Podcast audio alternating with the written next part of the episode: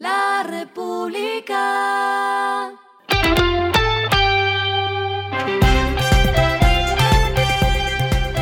Al final de la jornada, esto es lo que debes saber sobre el comportamiento de los negocios, las finanzas y la economía. Las movidas de hoy fueron.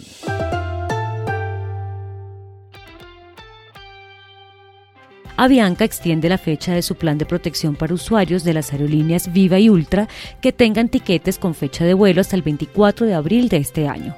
Los usuarios que se han visto afectados por la suspensión de operaciones de las dos low cost y que tenían un boleto con fecha de viaje podrán acceder a una reubicación sin costo adicional, sujeta a espacio y por orden de llegada al aeropuerto.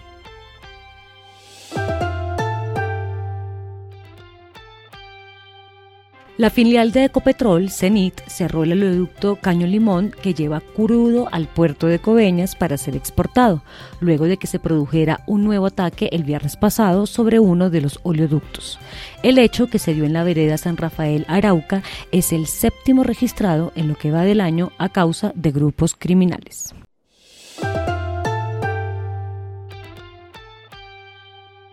La filial del grupo EPM Afinia anunció que terminará los contratos de condiciones uniformes para la prestación del servicio de energía eléctrica a las entidades oficiales que prestan mayor mora. La deuda total de estas instituciones ya llega a los 175 mil millones de pesos. Los acueductos acumulan 50% de la deuda, con 87 mil 66 millones de pesos. Le siguen los hospitales y centros educativos. Lo que está pasando con su dinero.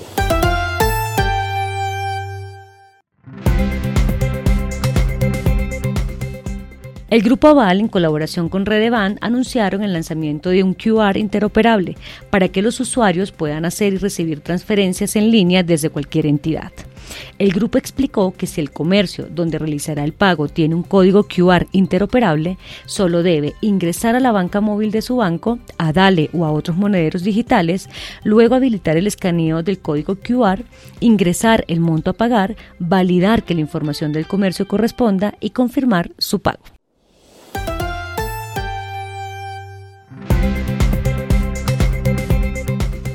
Los indicadores que debe tener en cuenta. El dólar cerró en 4.431,45 pesos, subió 6,18 pesos. El euro cerró en 4.837,37 pesos, bajó 33,75 pesos. El petróleo se cotizó en 81 dólares el barril, la carga de café se vende a 2.040.000 pesos y en la bolsa se cotiza a 2,44 dólares. Lo clave en el día.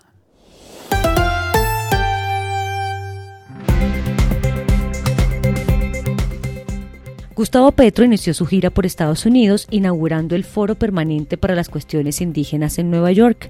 El mandatario aseguró que las comunidades indígenas que habitan en la selva amazónica son las que deben liderar el apoyo para la cumbre y que se debe garantizar la fusión entre el equilibrio indígena y la realidad política de la administración. También habló de la crisis climática, de la que dijo que lograría ser impactada con el manejo de la extracción de combustibles fósiles. Las crisis climáticas se solucionan dejando de extraer el petróleo, el gas y el carbón. Así lo dijo.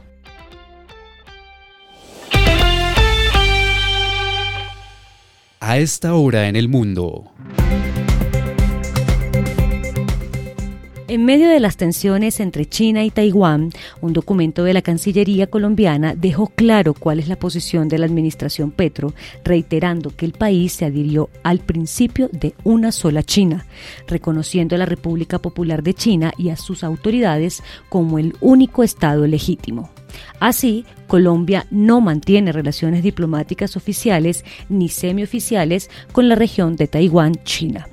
El documento, que está dirigido al ministro de Hacienda, José Antonio Campo, exhorta a que todos los funcionarios del sector público del orden nacional, departamental y municipal deben abstenerse de tener contacto, reuniones y o manifestaciones de apoyo con funcionarios de la región de Taiwán, China. Y el respiro económico tiene que ver con este dato. El pasado 29 de marzo, el presidente de la FIFA, Gianni Infantino, anunció que debido a las circunstancias políticas que se presentaron, se descartaría a Indonesia como sede de la Copa Mundial Sub-20 de la FIFA 2023. Hoy, en horas de la mañana, el ministro de Economía de Argentina, Sergio Massa, y el presidente de la AFA, Claudio El Chiquitapia, oficializaron que Argentina será la sede del próximo Campeonato Mundial Sub-20 que se realizará desde el próximo 20 de mayo hasta el 11 de junio. República.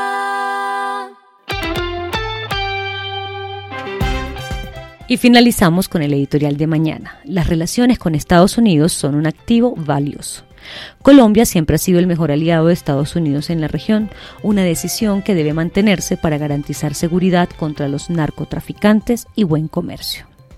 Esto fue Regresando a casa con Vanessa Pérez.